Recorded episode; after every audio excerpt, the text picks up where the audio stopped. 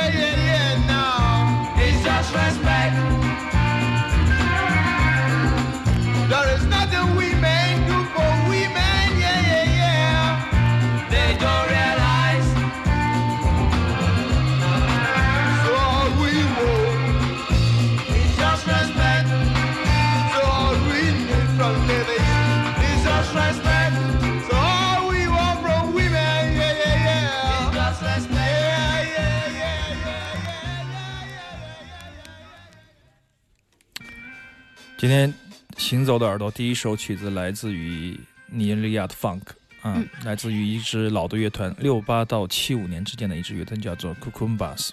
非洲尼日利亚的一支乐团，开始我们今天行走的耳朵，以这首作品呢向大家问好。对，很适合冬天的下午听，是吧？对呀、周六下午的两点到四点，行走的耳朵，神游物外，倾听世界之音。我是刘倩。我是阿飞。嗯，刚才听到这个非洲的声音，实际上跟我们之前的很多，我们从这个刚果，从好多好多国家都走过一遍啊。嗯其实最爱的就是西非啊。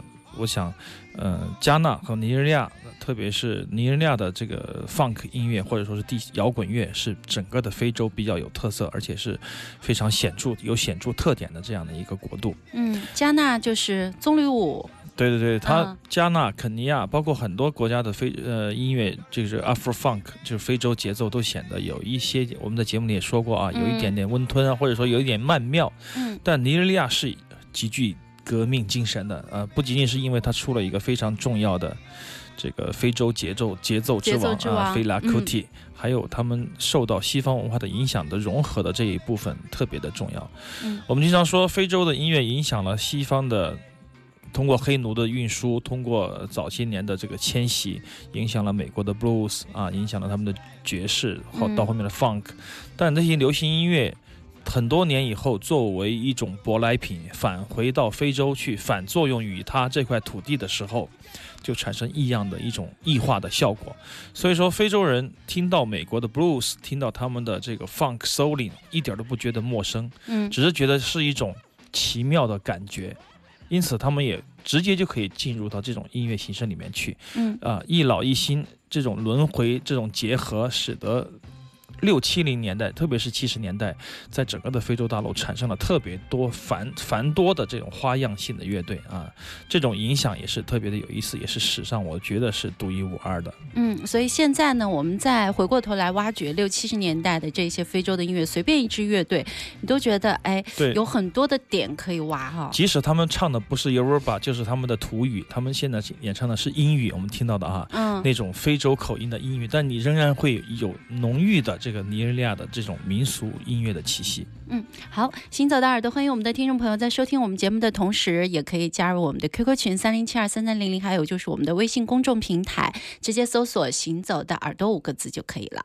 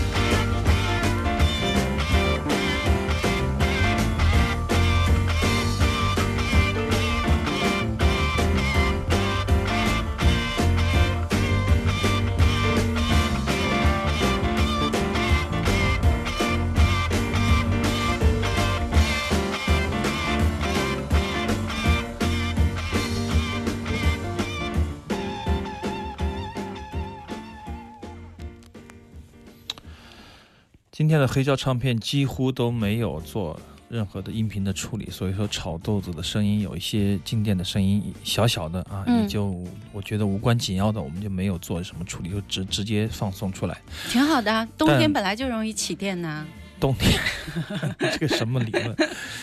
现在我们听到的确实是一张很棒的专辑啊，，Neil Young，。但是很多人可能听不出 Neil Young 的声音啊，因为当年的声音有一点点尖，嗯、但后面声音也尖了，只是说这个时候刚刚从组合呃改成这种个人啊，从走向摇滚的时候啊，一九嗯七零年的一张专辑。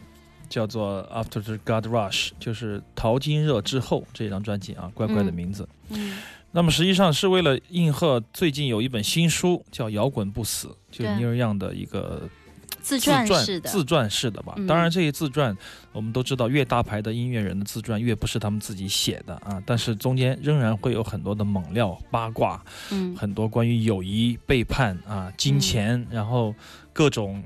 不靠谱啊，很多的故事在里面。嗯呃，你要说的真实度有多少吧？我想可能是仁者见仁，智者见智。但是经过呃艺术家本人允许的、许可的自传，嗯，往往都比较贴近于真实。但是嗯偶尔也有，应该会有百分之二十左右给自己脸上贴金的啊，说好不说赖的这种、这种、这种可能性啊。嗯，但是其实对于乐迷来说还是值得一看的。对，啊。我觉得他在这个这个这本书里面非常的坦率啊，嗯。包括他对自己的梦想、对自己的呃自我的认知也非常的中肯啊，嗯。包括他对伤痛和疾病的看法，嗯因为他从小就是一个不是一个幸运的孩子，对。小儿麻痹症、白喉、麻疹、啊，嗯居然都没有击倒他还有癫痫啊，哇，嗯老了以后这个又是肿瘤，动脉瘤，对对但是他有音乐啊，所以说他的对偶尔不经意说出的某一句话，比如说“摇滚不死”啊，嗯。比如说是“与其泯灭，不如瞬间燃烧而逝”啊，嗯。这些被后人、被文学者、被被好事者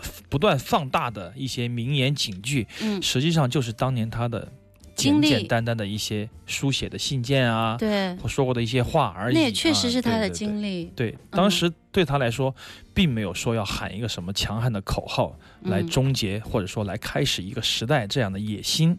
但是后人经过这么多年啊，他成为了一种一种激励后人前进的警句，嗯所以说就被被突出和放大出来。呃，从这本书上，应该我大概翻了一下，还没有来得及仔细的去看，我觉得是值得看的。我看了嗯开头，觉得他特有责任心，责任 因为你看他，比如说他呃，根据就是音乐的发展史，其实每个阶段他都经历了啊。就比如说像嗯。M P 三这个时代，他就说 M P 三的效果那么差，对于音乐人来说，他觉得是一种不尊重的行为，嗯。所以呢，他就他不出了一款吗？研究，对呀，他就想出一款 就是能够把 M P 三的聆听效果要增强的这样的一个什么播放器，好吧，就是他很有责任心啊。这种责任心当然跟他的年岁有关系。嗯。啊，一个人反叛到了到了一定的年纪啊，不断的不断的嘲讽社主流社会，不断的反思，不断的喊喊口号的一一群人，有可能年纪越大，他越容易更有爱。啊。嗯我说的意思就是，应该大家应该能明白，就是说嗯。这种爱，嗯此爱非彼爱了，就是说比以前呃可能骂的少，爱的嗯多。啊，嗯就是这样，所以说他们才有这样的传记出来。有时间大家可以去搂一眼吧，啊，应该是比较有意思的，嗯中间有很多故事。这首歌曲里面的吉他是尼尔杨自己弹的，我觉得也是非常优秀的吉他手。嗯那么如果你抛开他的嗯吉他编曲还有作词去看尼尔杨，几乎是不能够看到他的百分之一的啊。所以说，提尼尔杨是一个复杂。而艰苦的过程，为什么呢？我觉得他嗯仅仅靠他的人声是不能够吸引你的，仅仅靠他的歌词啊，如果没有配器、没有旋律的整体的结合的一个一个冲击，你是很难了解他的美的，他的嗯好的。因此需要需要慢慢的潜下心的、仔细的去听对。啊，这个真正的尼尔样。嗯，可能经过我们的介绍，你在网上随便搜一搜他的歌，你会觉得哎，不是那么一听或者是入听哈。或者说你觉得很入听啊，这都是不正常的。尼尔样的新书《摇滚对，大家可以去支持一下。